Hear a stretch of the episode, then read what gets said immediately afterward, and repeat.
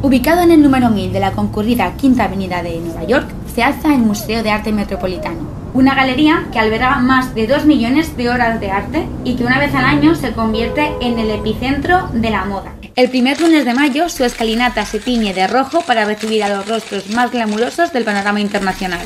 Comenzamos este podcast por todo lo alto con una invitación a la Gala Met. ¿Te apuntas? Alerta Moda, un podcast para descubrir y disfrutar la moda en cualquier parte.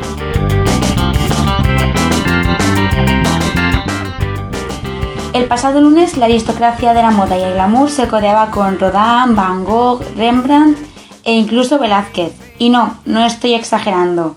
Es que hablamos de que el Museo de Arte Metropolitano de Nueva York celebraba su gala anual.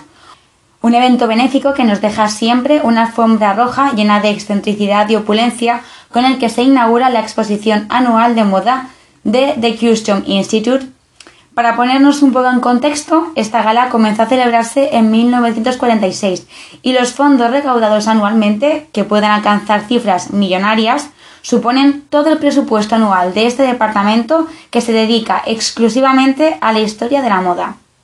Para congregar a profesionales y a estrellas de todo el mundo, no hay otra igual que Anna Wintour, la directora de Vogue América y la anfitriona de esta gala. Con ella al frente todos sabemos que no hay margen de error.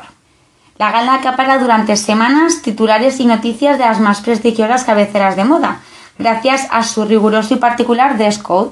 Y es que los asistentes a este evento están invitados a dejar volar su imaginación y provocación con vestidos inspirados en el tema de la exposición temporal. Este año la temática no podía ser más prometedora, la estética camp. La muestra está inspirada por la filósofa Susan Sontag y su ensayo Notes on Camp. ¿Pero qué es el camp? Pues es lo exagerado, lo alterado, lo excéntrico, pero que a la vez es fascinante. Es la apariencia de mal gusto que sin embargo nos deja maravillados. La definición de camp puede ser un poco ambigua, pero seguro que los coanfitriones de la gala nos pueden ayudar un poco a dejárnoslo más claro, porque entienden y personifican de maravilla esta estética. La cantante Lady Gaga, Harry Styles, la tenista Serena Williams y Alessandro Michele, director creativo de Gucci, han sido este año los encargados de capitanear la gala. Las expectativas sobre la alfombra roja eran altas y la verdad es que no ha defraudado. Vamos a hacer un pequeño repaso por los estilismos más locos y camp de este evento. Toda una revolución camp. Eso fue la performance que Lady Gaga se marcó en la alfombra del Met.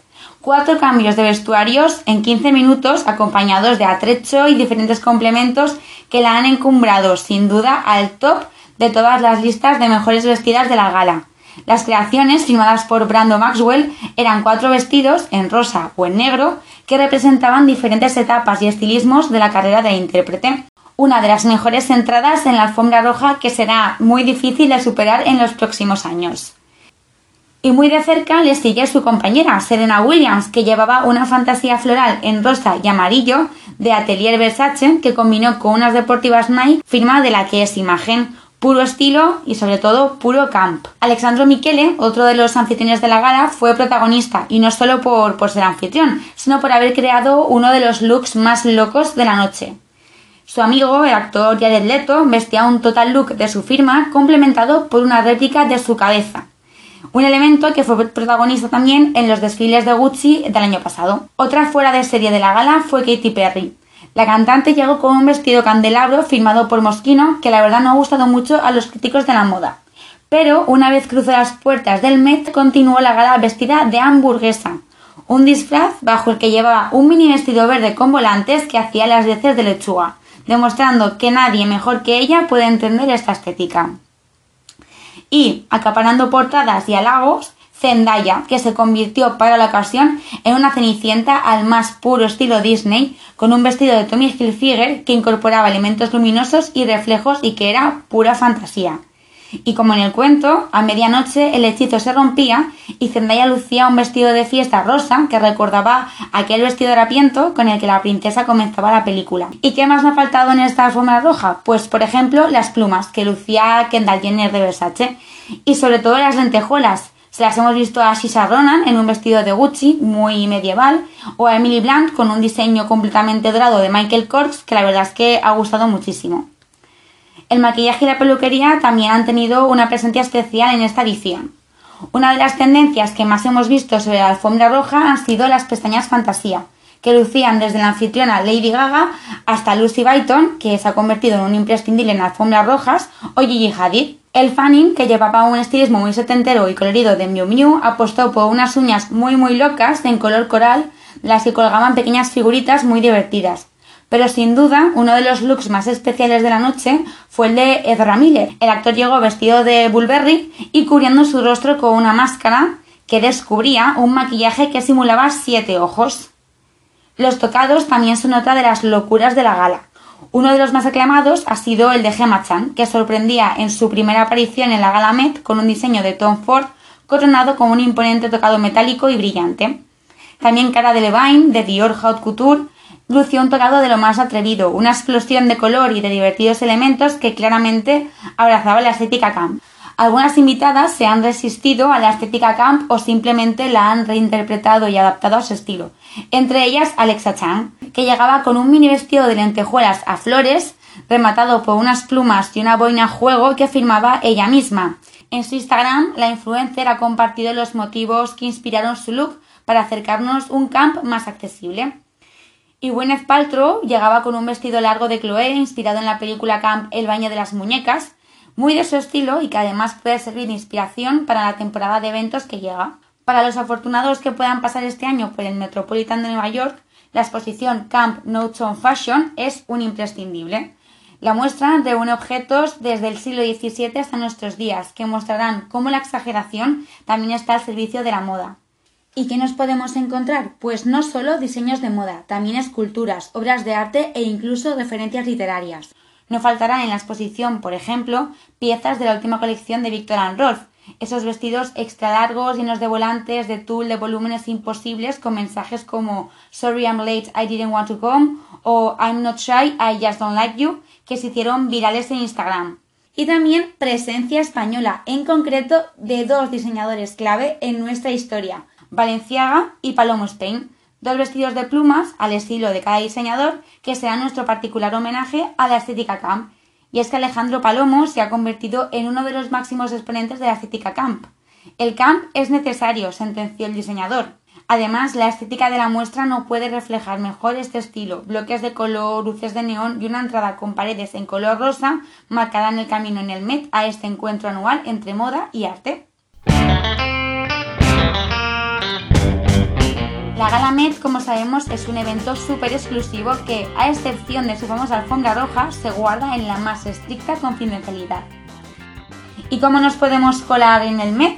Pues afortunadamente, películas y documentales nos han dado la llave para entrar en el Met y en su gala.